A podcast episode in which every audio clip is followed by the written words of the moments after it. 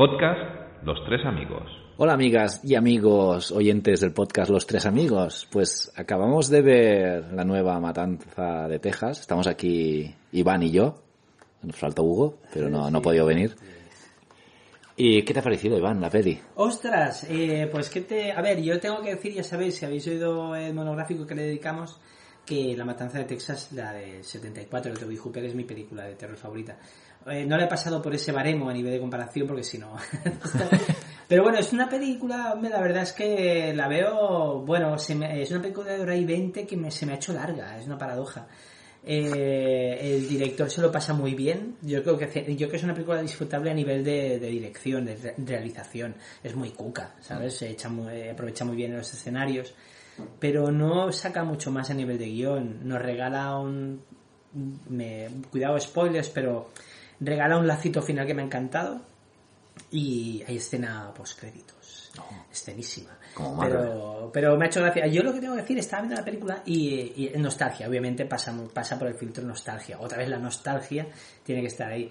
Y, y convierte, ya os digo que convierten a Sally Hardesty, que era Marilyn, Marilyn Burns en la primera, en, en Laurie Strode. O sea, es lo que han hecho con Laurie Strode de Halloween y Jamie Curtis lo han hecho aquí. Pasa que aquí parece... Incluso, incluso con los pelos. Los pelos, y la- o sea, pelos blancos y camiseta de tirantes. O sea, digamos que es gracioso porque Laurie Strode siguió el modelo eh, Sarah Connor.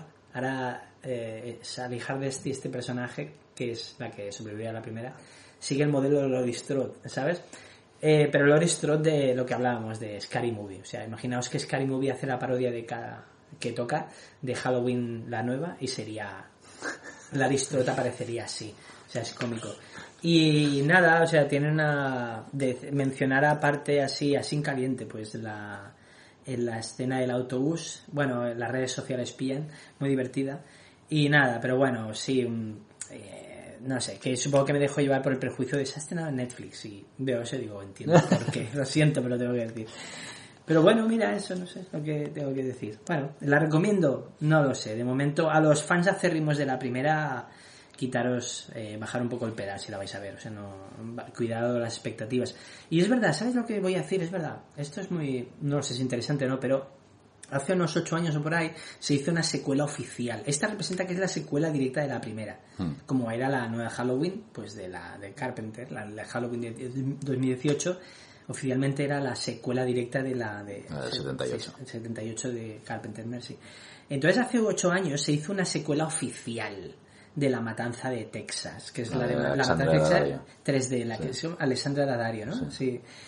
Pues yo a esa película, que mira que tiene un fallo de base, o sea, eh, a- a- intenta jugar una jugada que para mí no funciona y para mí compromete un poco la trama, pero es 10 veces más divertida que esta ¿Ah, sí? y mucho más rica. O sea, si lo que queremos es ver una... pensar que la secuela oficial de La Matanza de Texas fue la locura aquella de Toby Hooper, que era una película muy lisérgica. Y ahí el mismo creador, el mismo autor de la, aquella bellísima obra maestra y brutal y terrorífica, Es que es, mismo- es un guiñol la segunda. es un guiñol y él mismo le dijo, bueno, pues lo que voy a, se puede continuar de esto es esto, o sea, no me pidáis el nivel de realismo y terror de la primera. Pues basándonos en ese criterio, la secuela directa que tuvo lugar hace ocho años me parece que es mucho más inteligente que esta.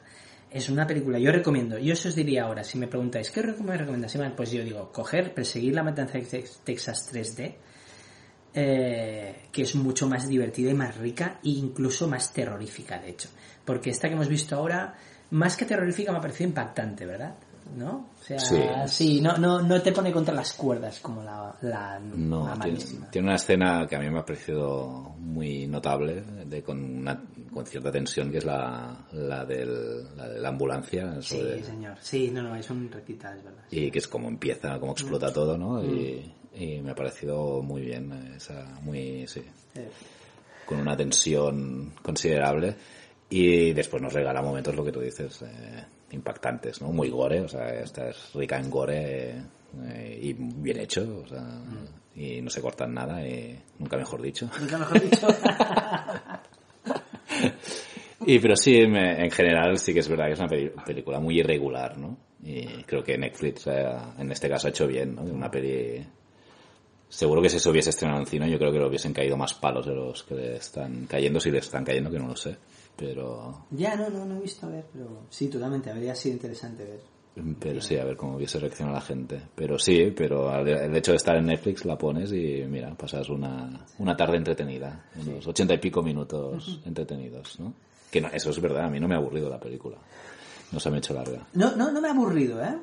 Eh, pero sí que notaba que así como es que claro ves Eh, no puedo evitar eh, no puedo evitar compararla y la primera era claro la primera es una película cuando empieza no para o sea no hay no hay momentos de O sea, a respiro mí me parece mejor esta que el remake eh, de, de- producido por Michael Bay. Ah, sí, ostras, curioso, de Nispel. ostras, es interesante. Yo, a mí el, el remake de que produjo con- dirigiendo Marcus Nispel, eh, me, me- la respeto bastante. Eh, Más que nada porque creo que, como yo lo veo, La Matanza de Texas del 74 de Toby Hooper me parece una película, es el estándar, es el paradigma de las películas de horror. Y el remake que hicieron es una película de terror, más basada en atmósfera y es más creepy, ¿no? Pero no, yo esa la respeto bastante, la dejo ahí. Eh, Sí, no, no, la he, no, la, no la he tenido, no, ostras, no había pensado. Curioso. sí, sí. Yo si tuviera que recomendar alguna parte de la primera, obviamente, que es ya una obra maestra del género, a mí me gustó mucho también la del el- el- la precuela, la que cuentan la historia de Uh. el inicio, ¿no? Creo que se llamó, Matanza de Texas. Sí, pero no perdono, esa película tiene una escena, es que es muy cómica, la escena del abuelo y las piernas, tío, es que... Sí, sí, es verdad, es verdad. igualala, igualala. Pero todo el inicio me parece terrorífico, como nace literalmente Leatherface, ¿no? Eh, Es una película y que con el paso de los años creo que se ha olvidado bastante. Y así que no sé si está en alguna plataforma, pero yo es la que recomiendo. Pues nada, la tenéis en Netflix, así que si tenéis eh, Netflix, pues le echadle un ojo porque, mira, sí, los amantes del gore disfrutaréis. Sí, tiene manera, eh. Uf, no, no, uf, no. Pues hasta aquí, aprovechamos las campanadas para cerrar nuestra crítica en caliente. Venga, un saludo. Un saludo amigos. Los tres amigos. Un podcast de cine con toques de humor. ¿O era de humor con toques de cine?